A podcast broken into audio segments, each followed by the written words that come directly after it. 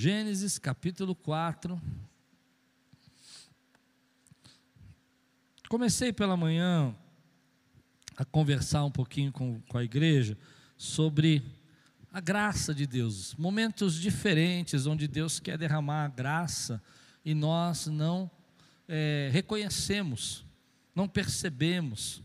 E usei de manhã a história de Naamã, porque a Bíblia diz que quando Naamã foi procurar o profeta Eliseu, Eliseu falou para que ele se banhasse no rio, e o Naamã ficou nervoso, ele ficou bravo, e eu nunca tinha reparado que a Bíblia diz que ele foi embora.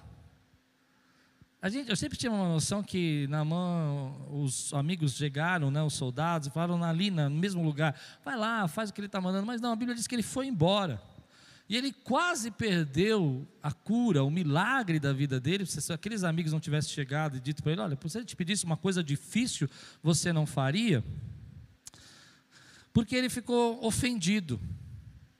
E essa ofensa fez com que ele impedisse aquilo que Deus queria derramar de graça na vida dele. Se não tivesse alguém chegando para ele dizendo assim: olha, faz o que ele mandou, é tão simples, ele teria ido embora. Na verdade, ele já tinha ido embora. As pessoas que foram falar com ele.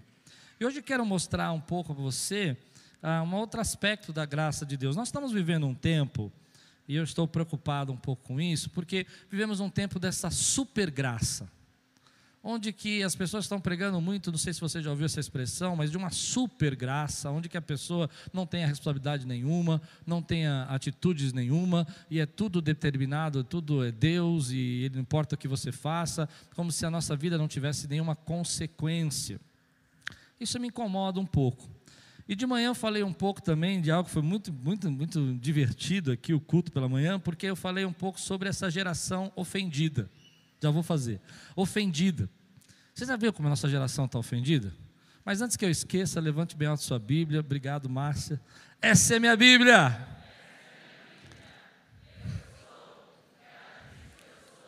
Eu tenho.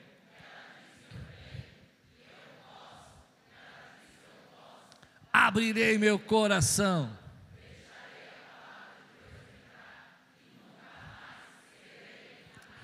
Glória a Deus. Como é gostoso ouvir vocês. Gênesis capítulo 4, nós vamos ler do versículo 4 a 7. Se você está pronto, estou pronto. Abel, por sua vez, trouxe as partes gordas das primeiras crias do seu rebanho. O Senhor aceitou com agrado Abel e sua oferta, mas não aceitou Caim sua oferta. Por isso Caim se enfureceu e o seu, re, seu rosto se transtornou. O Senhor disse a Caim: Por que você está furioso? Por que se transtornou o seu rosto? Se você fizer o bem, não será aceito, mas se não fizer, saiba que o pecado ameaça a porta, ele deseja conquistá-lo, mas você deve dominá-lo. Vamos orar? Senhor, fala conosco nessa noite, traz a tua palavra que ela alimente o nosso coração. Que venha agora, Senhor, o direcionamento, a resposta que nós precisamos, aquilo que o Senhor tem para a nossa vida hoje, que vai nos tratar, nos curar, nos abençoar. Queremos ouvir tua voz, em nome de Jesus. Amém. De manhã eu falei sobre essa, esse momento que nós estamos vivendo, dessa geração ofendida. Você já reparou como a gente tem que é, tomar cuidado para falar tudo? Tudo que você vai falar, você precisa falar assim: é, por favor, gentileza, me desculpe incomodar, mas se não for muito é, difícil para você, e se você tiver com desejo de fazer, se você não tiver, tudo bem, eu vou compreender, você pode estar num momento ruim, você pode trabalhar. Não é assim? Ou só eu que acho que está assim? Ou se não, assim, para os nossos filhos é mais legal. Como vai? Tudo bem? Eu venho aqui me apresentar humildemente como seu pai, mas se você não estiver bem, eu volto daqui a pouco. Se você estiver fazendo alguma coisa importante aí no seu celular, não se incomode comigo, não precisa me ouvir, mas quando você estiver com vontade, se estiver agora seria melhor, mas se não estiver, não tem problema. Dá para você arrumar seu quarto? Misericórdia, igreja. Como as pessoas estão ofendidas, você fala uma palavra para elas, elas ficam muito bravas. elas se sentem é, angustiadas, elas, elas começam a ter atitudes, às vezes, assim, é, coisas mínimas. Às vezes você passa para uma pessoa e fala, bom dia, a pessoa, bom dia, mas por que você está me cumprimentando? Você sabe como foi meu dia? Eu estou ficando assustado. De manhã, depois que eu terminei de pregar, o pastor Anderson falou uma frase que eu achei engraçada. Ele falou assim: às vezes eu me sinto preso, porque a gente tem que tomar muito cuidado. E essa ofensa tem me levado a pensar que algumas pessoas estão perdendo as bênçãos de Deus. Você entende isso? Há algo que Deus tem para fazer na vida dela, como no caso, estou só colocando você na minha, na minha, no meu pensamento, como no caso de Naamã, que Deus queria derramar uma bênção sobre ele, uma cura, e a cura já estava preparada para ele, mas ele ficou tão ofendido que ele foi embora. E ficou ofendido com o quê? Porque o profeta não saiu, não levantou a mão, não fez barulho, não invocou o nome de Deus, como era o costume dos curandeiros na terra de Naamã. Mas o profeta não era um curandeiro. Então hoje eu tenho visto que algumas coisas estão acontecendo, pessoas estão se separando por coisas mínimas. Mínimas, palavras que passam, porque a, nós, nós ficamos preocupados e, e, e ofendidos e destruímos aquilo que estamos construindo por meses. Muitas pessoas ofendidas com a igreja. E é interessante sobre o negócio de ofendido. Eu vou desabafar um pouco aqui, você me perdoa. Não, não vou, não, é brincadeira, gente. Mas, às vezes eu fico assustado com quanta gente que está ofendida com a igreja e quanto que a igreja já fez por tanta gente. E tudo que você fala, a pessoa, não, tá vendo? Tá falando, tá ajudando. Eu me lembro, eu contei de manhã essa experiência que quando a gente estava indo para a Índia lá ajudar e ordenar aqueles pastores, muito lindo que o apóstolo Gustavo nos, nos presenteou com aquele momento, não tem explicação, é algo que vai marcar minha vida para sempre. Eu recebi um recado dizendo assim: é, mas está ajudando a Índia e o Brasil. E nós tínhamos mandado duas carretas, não, perdão, três carretas para o Nordeste.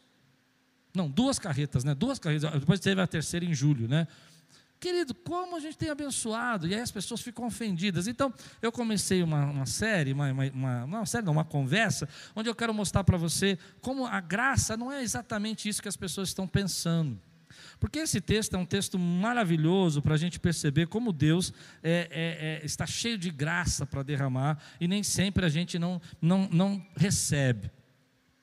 A história aqui diz que você conhece, e, aliás, eu queria até aproveitar antes de começar a pregar e mostrar para você como a Bíblia é sábia. Eu tenho visto, por exemplo, ateus falando sobre a Bíblia e sobre a sabedoria da Bíblia.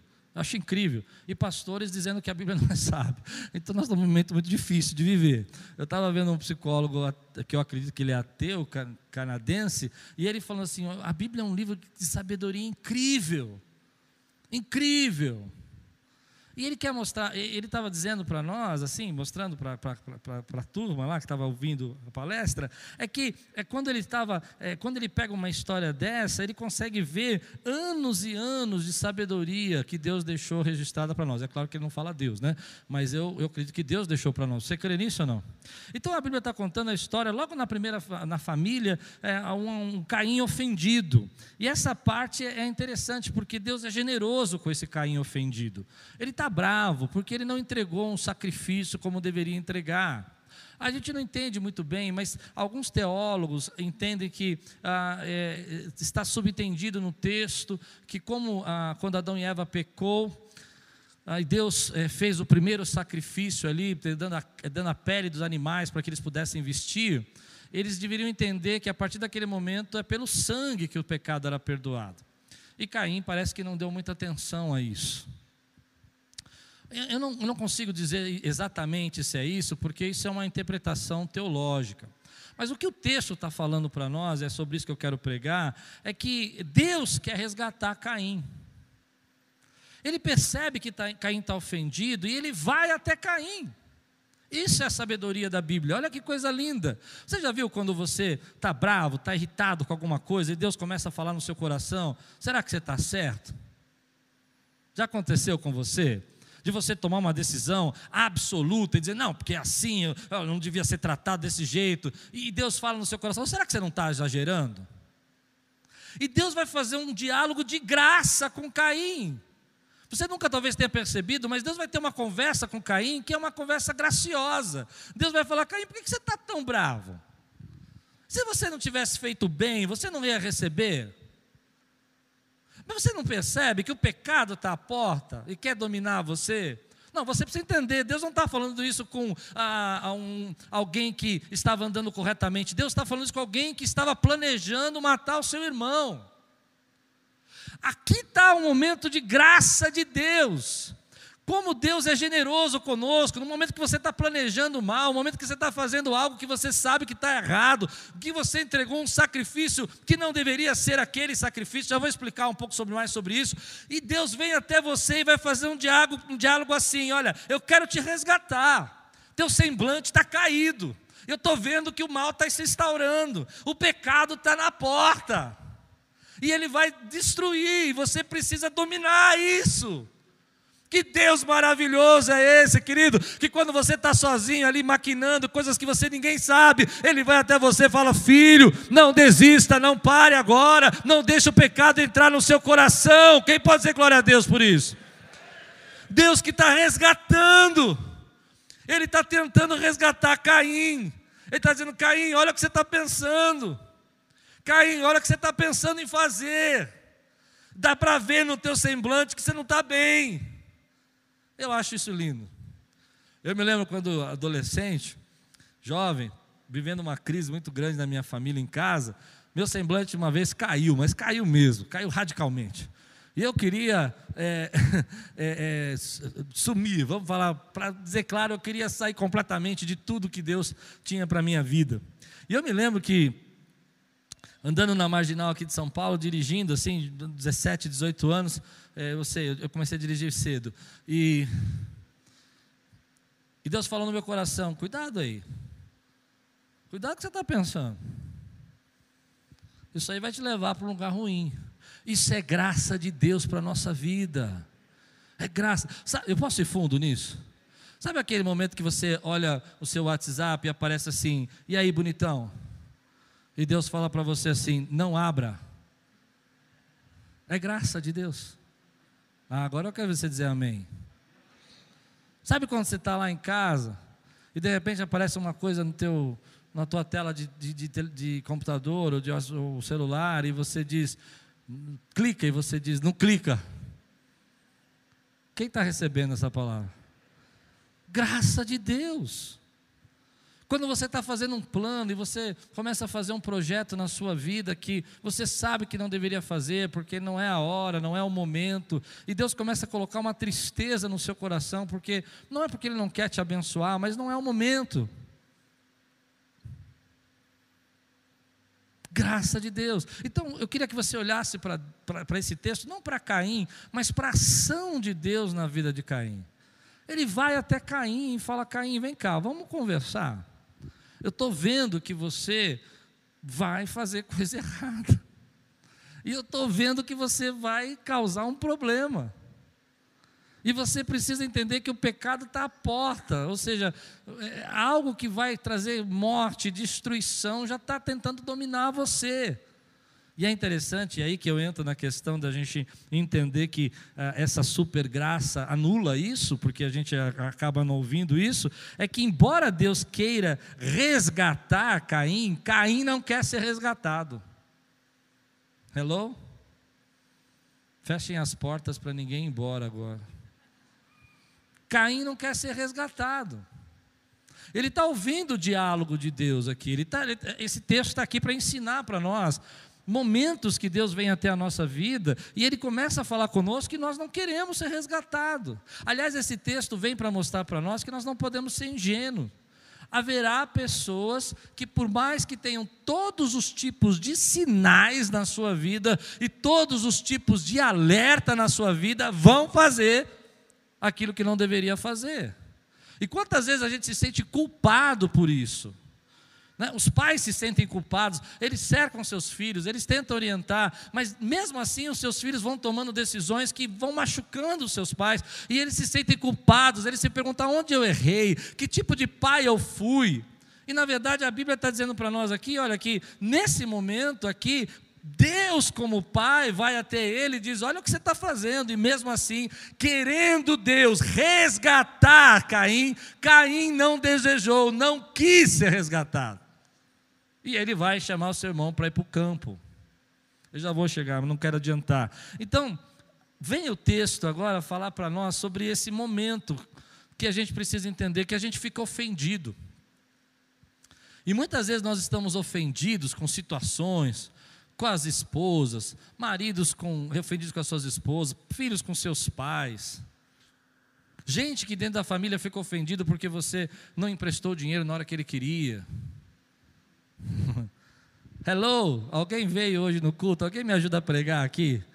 Ninguém, meu Deus, estou sozinho. Tem alguém aqui que pode me ajudar a pregar? E a pessoa fica ofendida, e você tenta falar com ela, e você quer ajudar, mas você ajuda, e ela não percebe que aquele sentimento todo está nascendo no coração. E você, como, como cristão, você sofre com isso, porque você queria ajudar mas aquela pessoa não quis ser resgatada. E aí, essa pessoa, ela não percebe que ah, existe algo aqui no texto que é muito lindo, que é a ideia do sacrifício.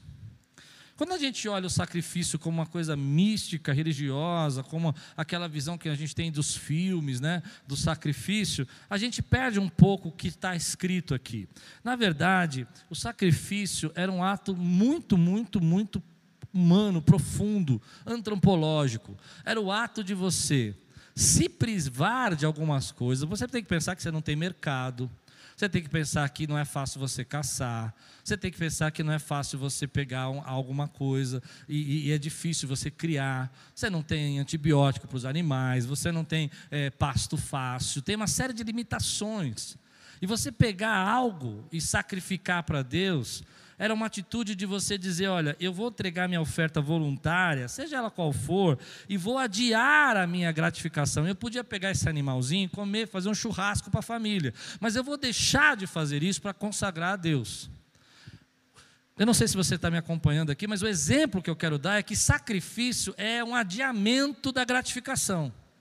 Toda vez que você vai para a escola, por exemplo, você está fazendo um sacrifício para estudar. Afinal de contas, não é legal você ficar lá na frente da televisão, agora do computador, em casa e toda aquela coisa.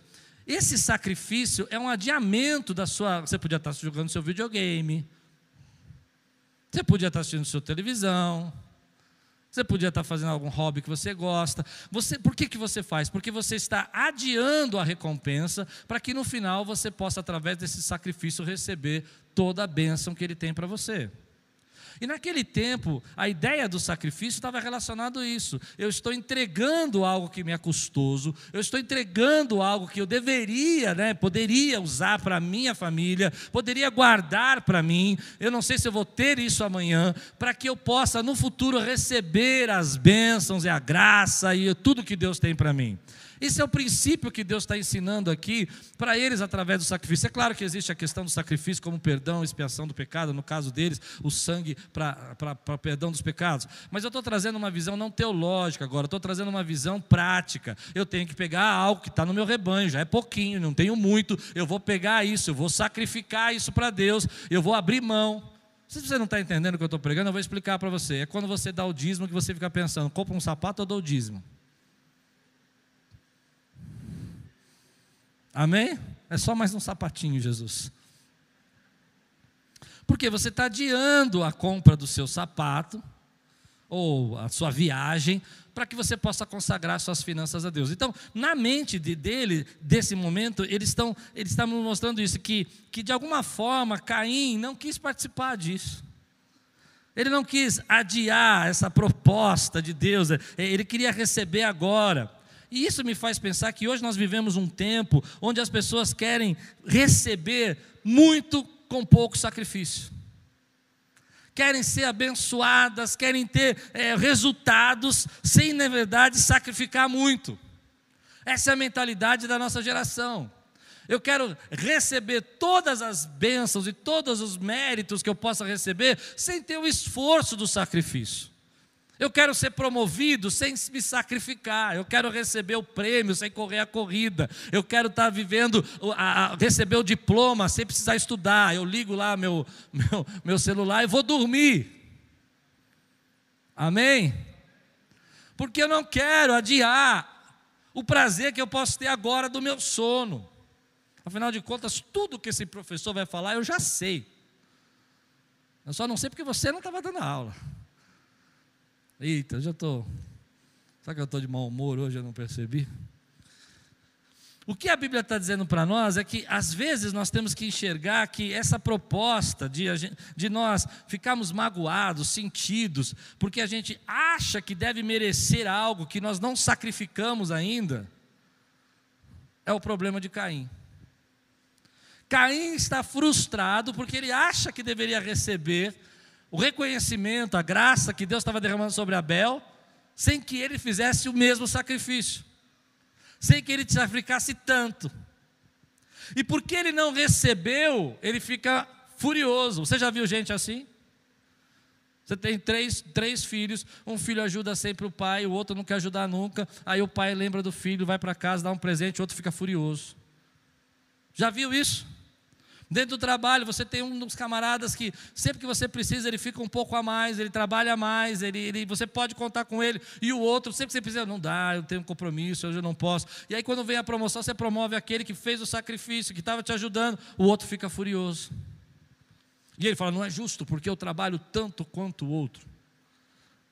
No mundo espiritual, é a mesma coisa. Você olha para a pessoa e você vê que tem pessoas que estão buscando a Deus nesse tempo, estão clamando a Deus nesse tempo, estão se dedicando. Eu vou pregar daqui a pouco que você clamar e sacrificar não é a garantia de que você vai receber só bênçãos, não é isso que está escrito no texto. O que está escrito no texto é que algumas pessoas estão dispostas a se entregar mais a buscar mais. Aliás, uma das grandes loucuras que eu penso nesse tempo é como uma pessoa que conhece a Cristo, tem experiência com Ele, acha que pode passar por uma pandemia dessa sozinho. Eu louvo a Deus pelos intercessores que eu tenho nessa igreja. Eu não aguentaria passar o que eu passei esse ano se eu não tivesse uma equipe de gente me intercedendo por mim aqui. Você pode dizer amém por isso? Mas eu sei que eles estão fazendo sacrifícios. E muita gente está ofendida, está chateada, e ela não percebe que a graça de Deus está aí para ser derramada sobre sua vida. A mesma graça está para ser derramada sobre Abel, como está para ser derramada sobre Caim. Mas Caim acha que pode receber pela graça qualquer coisa, entende? Sem fazer a sua parte. E aí Deus vai falar, vai fazer um diálogo para ele que vai ser interessante. Deus vai falar assim: ah, se você tivesse feito um bom sacrifício, se você tivesse feito aquilo que você deveria ter feito, você não seria aceito. Olha o que ele diz aqui: se você fizer o bem, não será aceito. Se você não fizer o bem, não será aceito. Ou seja, se você não fizer o que você tem que fazer, você não vai ser aceito. Você não fez o que tinha que fazer e está bravo com a gente. Eu acho que isso é tão atual para o nosso dia de hoje. Como tem gente bravo com a gente porque não fez o que devia fazer. E quando você vai conversar com ele, ele vai falar: Não, mas eu não fiz porque não quis. e fica bravo, furioso, angustiado, ofendido com você. Mas por que, que eu estou tratando isso hoje? Sabe, eu tenho, eu, tenho, eu tenho declarado nesse tempo que Deus está levantando uma igreja forte e você vai levar vantagem, querido, porque você vai ser forte. Porque enquanto as pessoas não querem dar o seu sacrifício, para que possam progredir e crescer, você sabe que está debaixo da graça de Deus e Deus vai honrando o sacrifício que você está fazendo para adorá-lo, para buscá-lo nesse tempo, para poder estar na casa dele, para poder estar em casa assistindo ao culto pela internet, buscando a presença de Deus. E deixa eu dar uma situação que eu penso. Existem pessoas hoje que, como, como eu preguei de manhã, essa pregação é uma continuação, que como Naamã, estão dentro de uma roda de, de, reunião, furiosos porque não foram reconhecidos. Outros que estão ali, como Caim, furiosos porque deram o seu, seu menos, esperavam o máximo. Mas você não, você sabe, você é sábio, a Bíblia te deu sabedoria, e você sabe entregar o seu sacrifício, sabe que a ofensa ou o reconhecimento que não veio na hora não impede você de receber a graça que Deus tem para você ali adiante.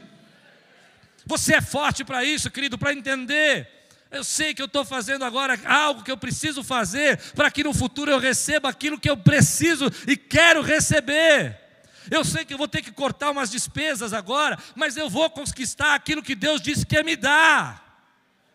Eu sei que talvez eu tenha que ah, diminuir um pouco os meus passeios, as minhas saídas, mas eu vou conquistar o que Deus tem falado para mim, porque eu sou forte para entender. Eu não fico ofendido com o meu sacrifício menor.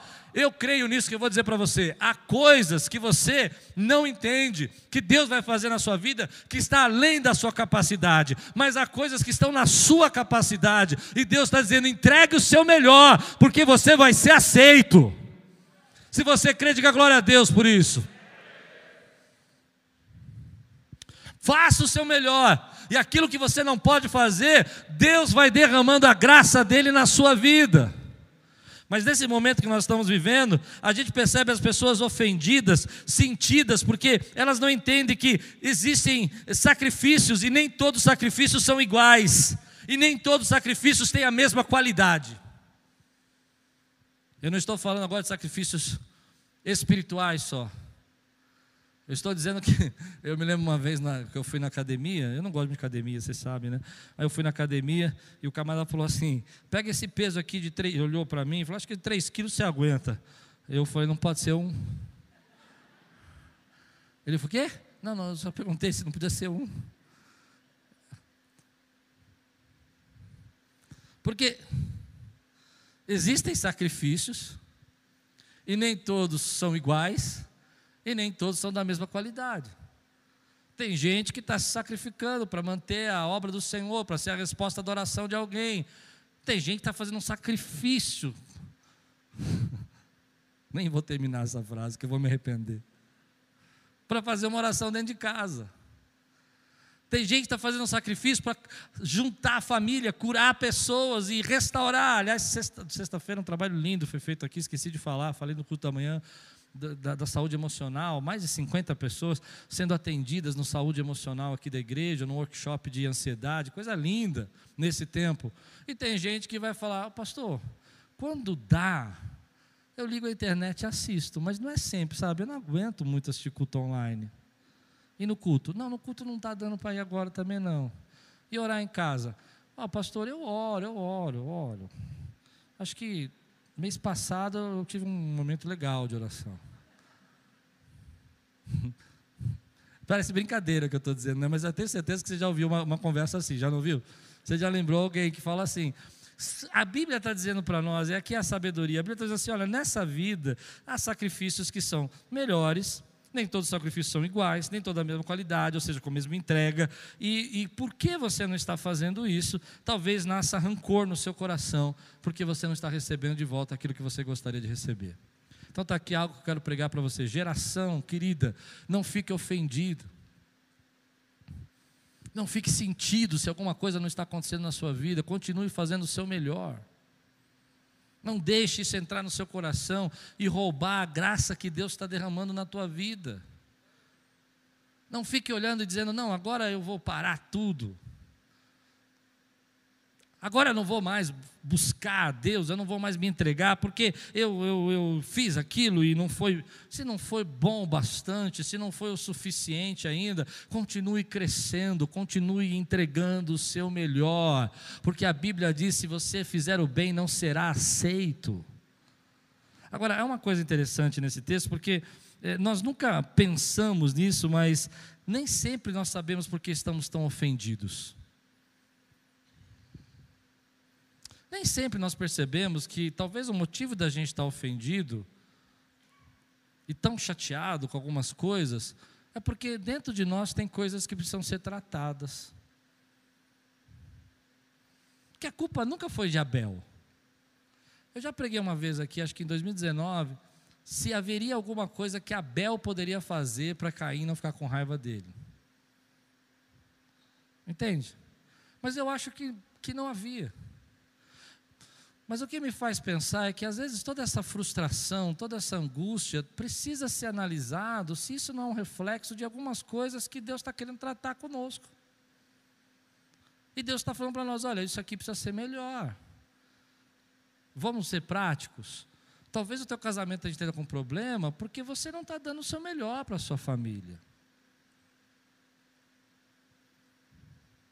Eu sei, eu sei. Você vai dizer assim para mim, pastor, mas você está jogando um peso na nossa vida. Não, eu não estou jogando um peso. Eu estou mostrando para você que a Bíblia está dizendo para nós, com sabedoria, que dois irmãos foram criados pelo mesmo pai, pela mesma mãe, e que um dedicou-se a entregar seu sacrifício, agora estou dizendo sacrifício de forma antropológica, não teológica, e ele entregou esse sacrifício e deu o seu melhor, e o outro achou que poderia receber a mesma recompensa entregando menos e fazendo menos.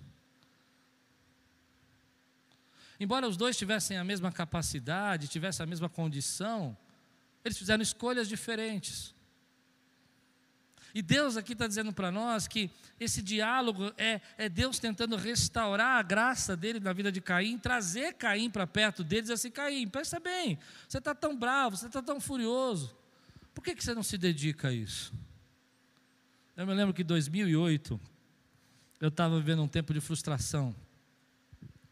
E eu estava muito chateado com isso e, e, bravo com Deus, porque algumas coisas não aconteciam e o meu semblante estava angustiado. E é interessante que eu me achava um líder incrível, eu achava que eu era uma pessoa já, um líder nato, que eu nasci para ser líder e era líder. E aí eu comecei a reclamar com Deus algumas coisas que não aconteciam. E fui ler um livro naquela época do John Maxwell, que falava que ele estudava todo dia liderança, há mais de 40 anos. E ele dizia no livro dele uma frase que eu nunca esqueci: todo dia é todo o dia. E ele tinha um sistema avançado de crescimento pessoal. E aquilo me chamou a atenção porque eu comecei a pensar que algumas coisas que eu estava reclamando com Deus é porque eu estava escondido no meu orgulho que eu precisava crescer, que eu precisava mudar, que eu precisava aprender coisas novas. E naquela época não foi fácil, porque não é fácil você ouvir isso. Você não, é, não é fácil você ouvir que às vezes você chegou num teto na tua vida e você precisa crescer e Deus está chamando você para a graça, dizendo filho vem aqui. Se você fizer o bem não vai ser aceito. Se você não deixar eu mudar algumas coisas da sua vida, você não vai crescer. Se você não, não aprender coisas novas na sua família, no seu casamento, não vai ser restaurada a sua casa. Se você não assumir um papel de marido, não vai ser agora criado um relacionamento integral entre você e a sua esposa. Se você não der tempo para os seus filhos, talvez esses problemas não parem, não parem na sua vida. Então, eu fico pensando que nem sempre nós sabemos porque nós estamos tão ofendidos, e isso é um momento perigoso. É perigoso quando você fica ofendido e você não percebe que isso tem uma relação com você. É perigoso quando você fica ofendido e você começa a jogar na culpa do outro, porque o outro se torna o teu adversário, o outro te torna o seu perseguidor, o outro te torna a culpa dos seus problemas. E quando o outro se torna a culpa dos seus problemas, então você deseja matá-lo. Então você deseja aniquilá-lo. A culpa de eu não ser feliz no meu casamento é ela. A culpa de eu, não, de eu não ter uma vida abençoada foi meu pai que não quis me dar o que eu queria. Essa culpa que nós jogamos no outro não, não nos deixa enxergar aquilo que Deus precisa tratar dentro de nós. E é aí que eu chego no ponto que eu quero pregar. A graça não pode alcançar você. Não é que a graça não pode alcançar você porque ela tem poder para alcançar, mas ela não consegue alcançar você porque você não deixa ser alcançado pela graça. Porque a culpa é do outro. Porque a culpa é daquela pessoa. Então Caim, ouvindo tudo isso que Deus está falando com ele, não deu importância nenhuma. E é difícil, querido, eu vou, eu vou, fundo nisso porque o Espírito Santo me toca. É difícil quando a gente diz assim: ah, é, eu estou magoado, eu estou ofendido porque eu não fui valorizado, eu estou ofendido porque ele não me viu, eu estou ofendido porque ah, eu deveria receber o prêmio, e você começa a reconhecer que no fundo isso é um pouco da sua arrogância. Eu contei um testemunho de manhã, não sei quantos viram, de um pastor que ele estava escrevendo no livro dele que ele estava muito ofendido, porque na lista que saiu nos Estados Unidos lá sobre os dez é, os pastores mais influentes dos, dos Estados Unidos, ele entrou no décimo lugar. E ele ficou muito ofendido, ouviram eu pregar de manhã? Ele ficou muito ofendido e disse assim: Como que eu posso estar no décimo lugar? Quer dizer que tem dez pessoas na minha frente, dez igrejas mais influentes, isso é um absurdo. E ele ligou para o conselheiro dele e falou: Sabe, eu estou tô, tô chateado, eu vi aqui um relatório que eu que eu estou no décimo lugar das pessoas mais influentes dos Estados Unidos. Eu amei a resposta do, do conselheiro. Ouviram o que eu preguei? Não. Ele disse assim: No décimo? É, no décimo. Estou assustado para mim você não entrava nem no 100.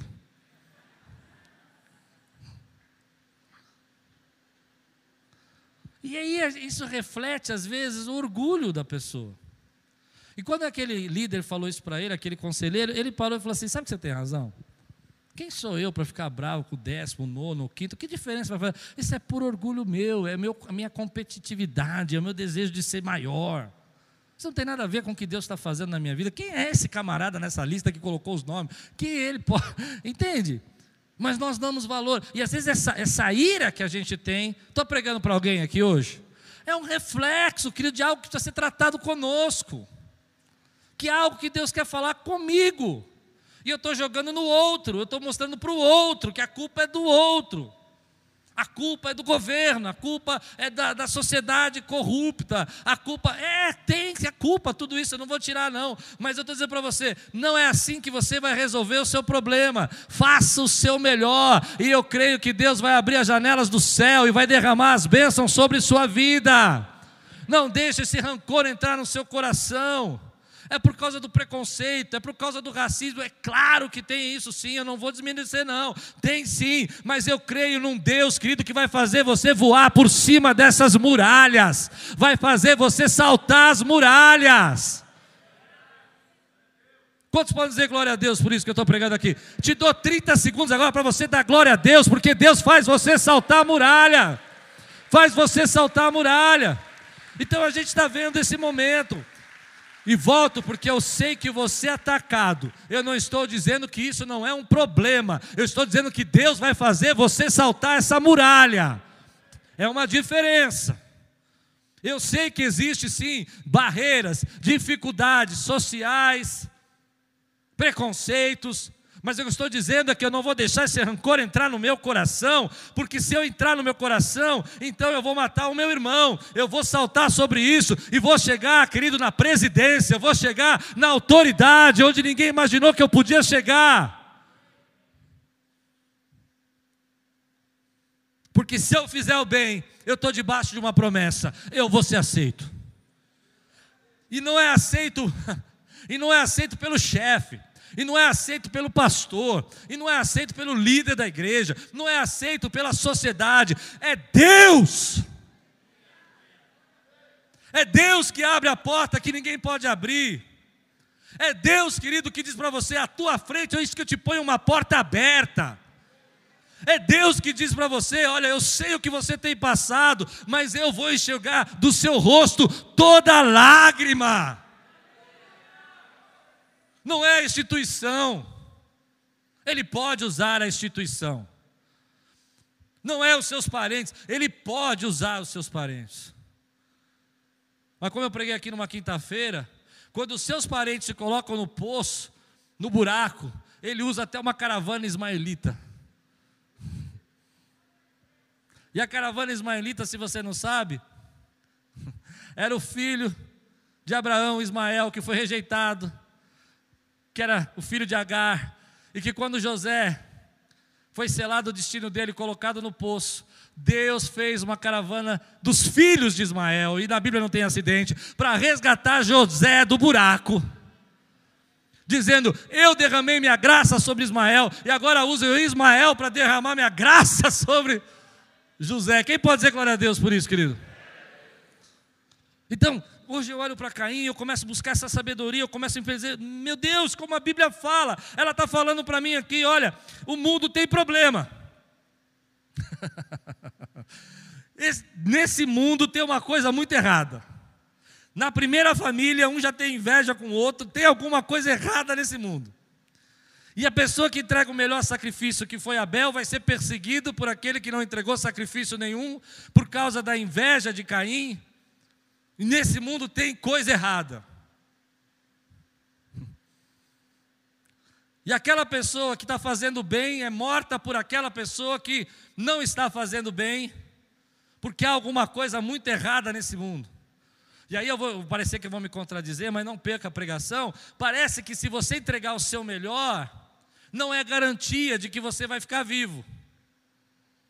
Mas Hebreus capítulo 11, versículo 4 diz assim que ainda morto o sangue de Abel fala. Porque pela fé Eu vou ler o texto.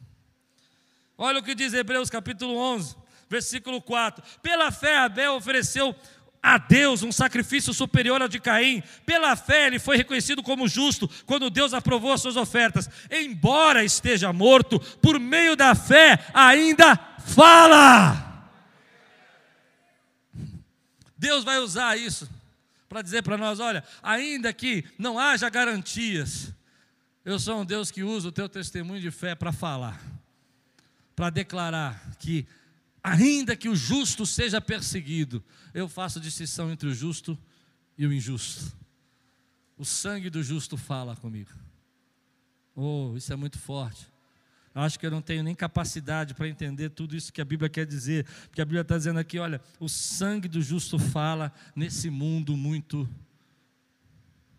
fora daquilo que deveria ser. Num mundo onde a pessoa que entrega o maior sacrifício é perseguida por aquela que entrega menos, que fica injuriado porque você fez o esforço, porque ninguém sabe a luta que você pagou para poder se formar, a luta que você pagou para você poder é, crescer e se tornar uma pessoa decente, ninguém sabe o quanto você sofreu de abuso, de violência, e mesmo assim você fez uma escolha, diz assim: eu não me curvo ao pecado, eu sou do Senhor teu sangue, tua luta fala. Nesse mundo que não faz sentido. Nesse mundo que às vezes nós queremos pensar que ah, pessoas que são boas não sofrem, mas logo no começo a Bíblia está dizendo assim: olha, tem uma coisa muito errada nesse mundo.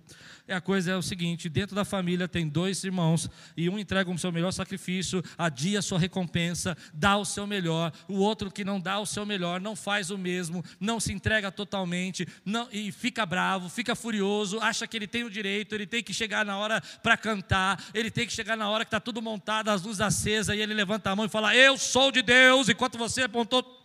E não era isso que eu tive a pregar, né? Consegue pregar, receber o que eu estou falando? Escandalizei uns 10 agora, estou vendo pelo rosto. Mas não é verdade, querido. E você chega na festa de Natal, pronto, vamos mudar assunto. Aí você está lá, você faz o bolo, você faz a comida, e chega aquele, aquela pessoa da sua família que vem e fala assim: Nossa, que lindo, posso experimentar isso? Posso comer aquilo? E você fala: Pode. Deixa eu só montar a mesa. Aí de vez ela fala, não, eu te ajudo. Ela fala, mas eu queria comer agora. Já viu? E aí você fala, mas eu só queria fazer a decoração da mesa. Não, não tem problema não. E vai, tudo aquilo que você tinha feito, bonitinho, decorado, a salada, a pessoa já começa a quebrar. Fala sério. Tem alguma coisa muito errada nesse mundo. E numa geração que a gente não pode falar nada, que as pessoas ficam bravas, você fala: Ah, você gostou? Agora senta ali quietinho, que eu vou só pôr a mesa, tá?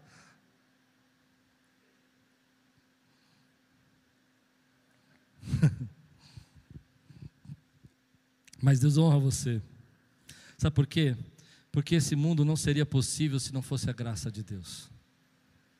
Você não tem noção a quantidade de pessoas que já tentaram agredir, machucar você e Deus colocou a graça dele e disse aqui: Esse é meu filho. Eu não estou dizendo que não tem pessoas que não vão nos convidar para ir para o campo. O que eu estou dizendo é que esse mundo não seria possível se Deus, na sua misericórdia, não tivesse parado o ser humano em alguns momentos, não tivesse dado graça ao ser humano em alguns momentos para que a gente pudesse continuar vivendo. Não tivesse entrado com providência sobre a nossa maldade, acerca daquilo que nós deveríamos resolver e que nós fomos incapazes de resolver, mas pela graça de Deus, Ele nos manteve vivos, abençoados. Você crê nisso que eu estou pregando? Esse mundo não seria possível se Deus não tivesse muitas vezes chegado para mim e para você e falado assim: escuta, rapaz, olha o botão que você está querendo apertar, toma cuidado o que você está pensando. Essa bomba atômica que você está querendo apertar na sua família, esse míssil que você está querendo enviar na sua casa, e Deus falando com você, e você recebe essa palavra, porque pela graça de Deus Ele traz você de volta como ele tentou trazer Caim, ele me traz de volta, como ele tentou trazer Caim, e nós vamos ficando sensíveis. Nós vamos ficando sensíveis. Vamos começando a discernir a voz de Deus. Vamos começando a perceber quando é Deus falando e quando não é. Porque Ele foi derramando graça na sua família.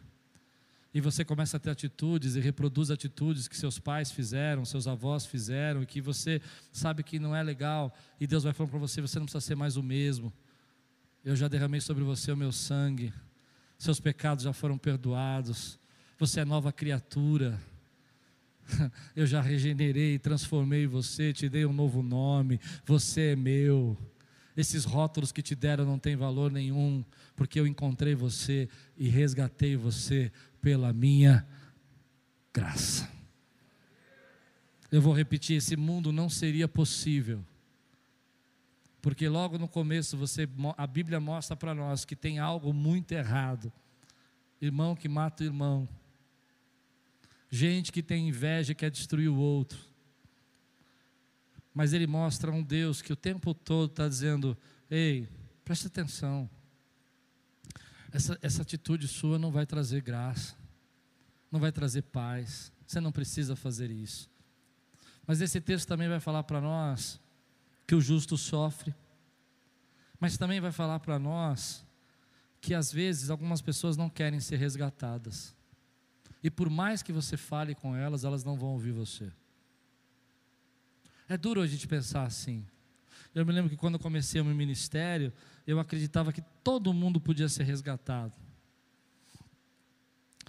E fui aprendendo com o tempo que algumas pessoas têm os seus pensamentos tão fixos e já estão tão decididas do que vão fazer, que por mais que você fale, elas ainda continuam fazendo aquilo que elas não deveriam fazer.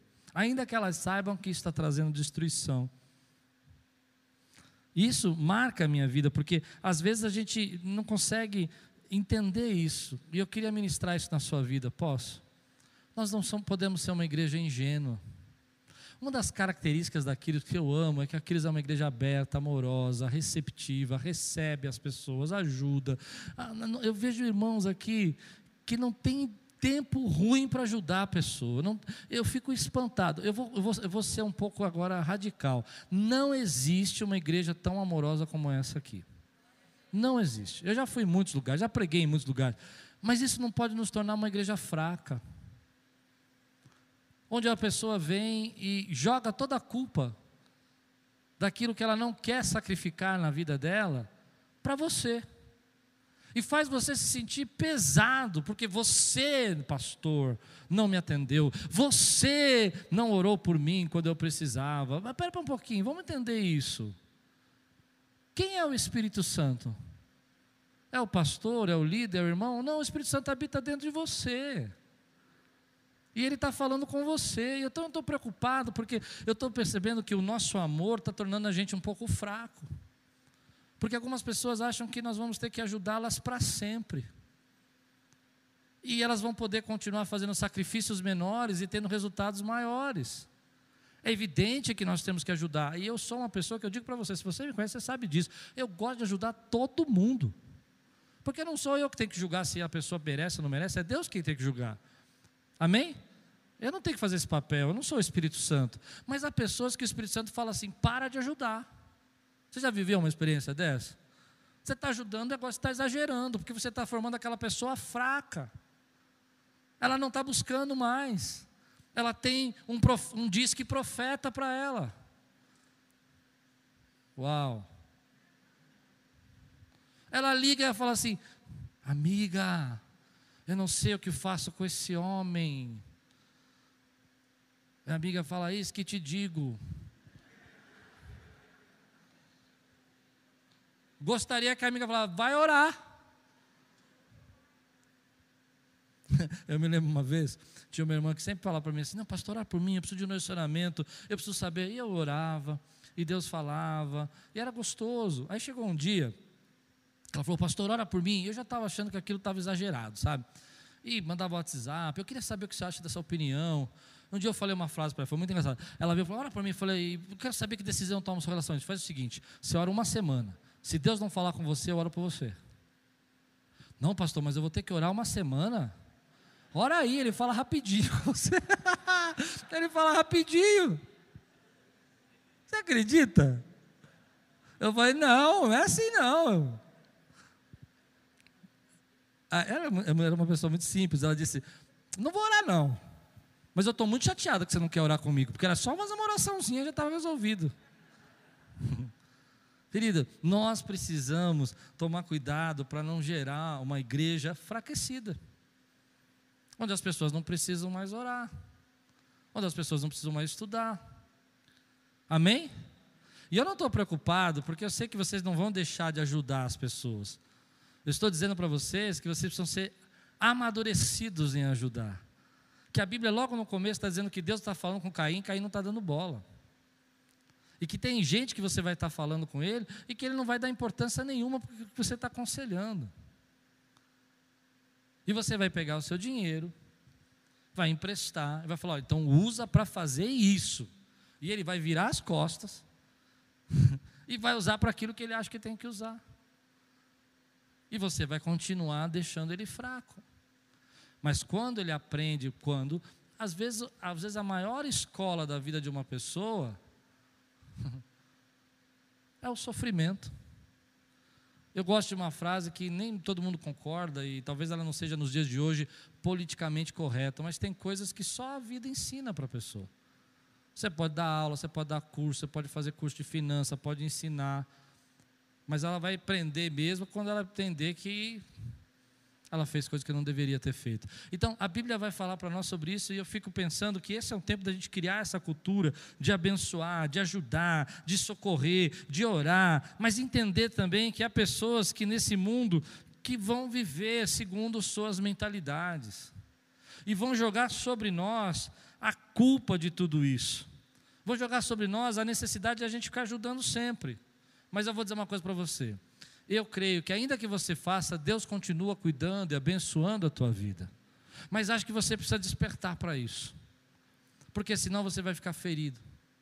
Já vi muitas pessoas boas, com coração puro, abençoador, fechar o seu coração porque acham que foram enganadas, acham que foram agir errado, e na verdade não tem nada de ser enganado. Na verdade o que tem aqui é que você passou um pouco do limite onde você deveria ter parado, de agora com Deus e não mais comigo. Agora, contra nós, sobre nossa vida, e eu vou terminar assim. Querido, não deixe seu coração ficar ofendido, porque algumas coisas não aconteceram na sua vida. Não deixe seu coração azedar-se e fechar para Deus, quando Deus está falando com você que você não deveria entrar por esse caminho. Seja sensível para ouvir o que o Espírito Santo está falando com você. Seja você jovem, seja você mais velho como eu. Seja sensível para entender que Deus está tá buscando você com a graça, quando Ele está falando para você: olha, isso não está legal. Isso vai levar você para o mal. Não feche seu coração ao ponto de você jogar todo o ódio, todo o rancor sobre a vida do seu irmão. Há uma parte que eu não preguei, mas acho que dá tempo. Você me dá mais cinco minutos? Olha o que diz aqui, versículo 8. Só a primeira parte. Disse, porém, Caim a seu irmão: Vamos para o campo. Não é interessante isso? Sabe, Aninha, eu fiquei pensando nisso. Depois que ele ouviu tudo que Deus falou com ele, Ele foi até o irmão dele e falou assim: Vamos dar uma volta? Vamos para o lugar onde não tem ninguém? Depois de tudo que Deus tinha mostrado para ele, vamos para o campo. Eu quero amadurecer você. Tem gente que está chamando você para o campo e que você acha que é para dar uma volta, mas ele já preparou o seu abate. Eu não sei se isso é muito forte para pregar aqui. Tem gente que recebe essa palavra, aquele que eu estou pregando, que você precisa ser sensível a isso. Não, vamos ali, vamos fazer, vamos. Ele já sabe tudo que ele já está planejado para você. Ele vai usar a sua palavra. Ele vai usar aquilo que você disse para validar o que ele quer fazer. Então eu tenho comigo uma coisa. Eu não sei se você vai concordar ou não.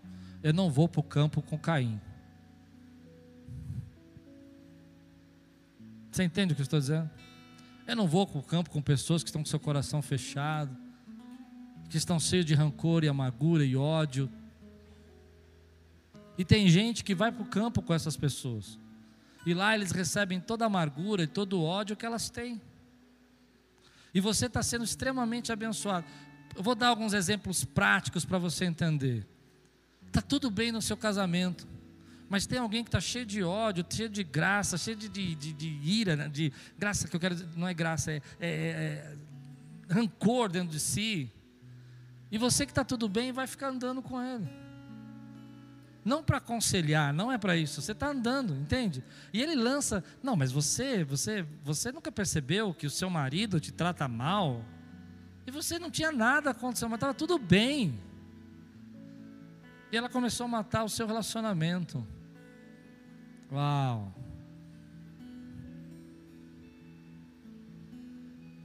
Ir para o campo.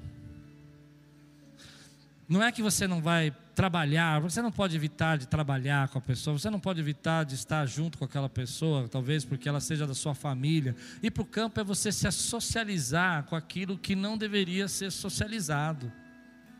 É ficar tendo conversa com aquilo que você não devia conversar. E às vezes isso é uma sabedoria para nós, porque você não percebe, você fala, não, não tem nada a ver. O seu marido chega e fala assim: ó, cuidado. Quantas vezes eu já vi pessoas falando assim: olha, eu, a, a minha esposa começou a se relacionar com uma pessoa, uma amiga, e ela começou a falar uma coisa, e a cabeça dela virou: porque você está se socializando com aquilo que está roubando aquilo que Deus quer plantar na tua vida. Eu posso dar 50 exemplos se você quiser, dentro da igreja. Eu vejo gente que Deus está abençoando, derramando graça, desde que chegou aqui é prosperidade, é família abençoada, é filho sendo abençoado, mas ele vai se socializar com gente, amém? Que não quer saber de nada de Deus, ele começa a colocar na cabeça daquela pessoa que na igreja é só uma, um ritual, que Deus pode abençoar ele em qualquer lugar, é claro que Deus pode, mas preste atenção no que eu estou dizendo, ele vai jogando todo o rancor dele e ele começa a matar tudo aquilo que Deus estava querendo gerar na tua vida. Não vá para o campo, querido, com aqueles que estão convidando você para socializar com elas, de maneira que elas vão lançar sobre você toda a ira, toda a morte, toda a angústia, todo o rancor, todo o ódio dela, porque isso vai matar alguma coisa na tua vida, isso vai matar alguma coisa dentro de você, isso vai matar alguma coisa dentro daquilo que Deus quer criar para a tua vida.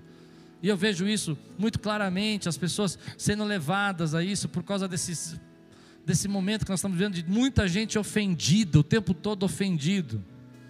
E você começa a se socializar com isso. E elas derramam sobre você, te levam para o campo, e lá elas matam você dos sonhos que Deus tem para a tua vida. E dos propósitos que Deus tem para a tua vida. Vou contar um exemplo. Jovem, eu era tesoureira de uma empresa. E haviam várias empresas. E de repente começou a ter aquela inflação de 80% por ano, 80% por ano. E eu era tesoureiro de uma empresa. Uma das pessoas que trabalhava lá descobriu um negócio interessante.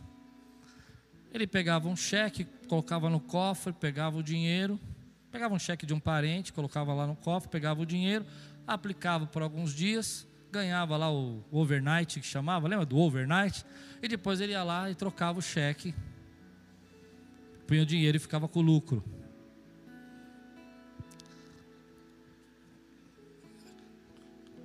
Olha, nós temos um esquema legal. Eu falei, eu estou fora. Eu não sei se os telefones eram grampeados, acho que ouviram eu falando eu estou fora, eu não ia me envolver nisso. Alguns dias depois, alguns dias depois, eu recebi uma ligação do presidente da empresa. Eu quero que você saia dessa loja onde você trabalha e vá para a matriz e faça uma auditoria no cofre. Eu já sabia o que eu ia encontrar no cofre, não sabia? Então eu saí, peguei um telefone na época de ficha liguei para a pessoa e disse assim: Olha, você tira esses cheques daí, porque eu vou chegar aí amanhã. E se eu ver, eu não vou para o campo com você. Eu não vou para o campo. A pessoa ficou muito brava. Ficou anos sem falar comigo, anos sem me, nem, nem me olhar na cara. Cheguei lá, fiz auditoria, ele tinha saído, depois eu descobri que ele tinha ido num banco, feito um empréstimo e coberto lá o dinheiro e pegado o cheque e fez um desespero lá e conseguiu e não tinha nenhum cheque lá. Fui muito hostilizado por essa pessoa no tempo. Não me arrependo. Porque eu sei que se você vai para o campo com pessoas assim, você vai acabar morto lá no campo. E às vezes você vai precisar aguentar que as pessoas te hostilizem. Na sua escola, no seu trabalho.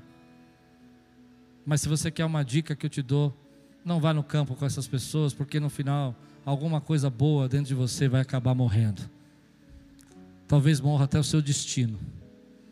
Talvez morra até o que Deus tem planejado para a tua vida. Você recebe essa palavra hoje na sua vida?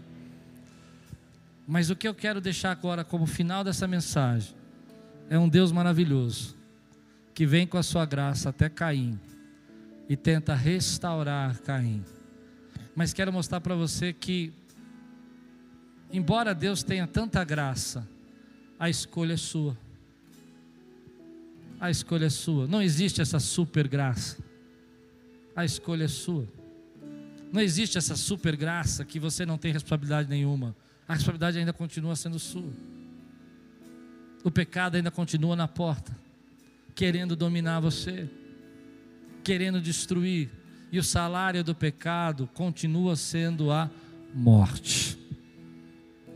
Você recebe essa palavra hoje na sua vida?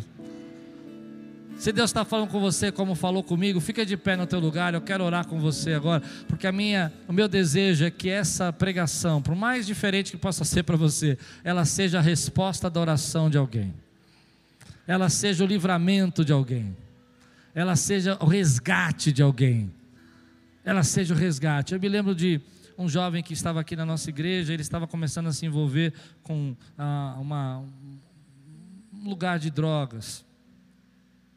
E ele não era cristão, mas ele gostava de vir aqui. Ele veio aqui um dia, eu olhei para ele e falei assim: Deixa eu falar uma coisa. Você sabe que se vocês fizerem isso, você vai acabar morrendo logo. E ele ficou assustado. Alguns dias depois ele voltou aqui, anos, uns dois anos mais ou menos. Ele me deu um abraço apertado. Eu falei: por que você está me abraçando? Ele fala: você não sabe como você foi importante para mim. Eu creio que aquilo era Deus trazendo ele de volta. Deus está trazendo gente aqui de volta pela graça dele. Deus está falando: ei, filho, eu continuo olhando para você e continuo aceitando você dê o seu melhor e eu, eu reconheço que o que eu tenho para você será derramado sobre sua vida. Você recebe essa palavra hoje? Diga glória a Deus, então, se você recebe essa palavra. Aleluia!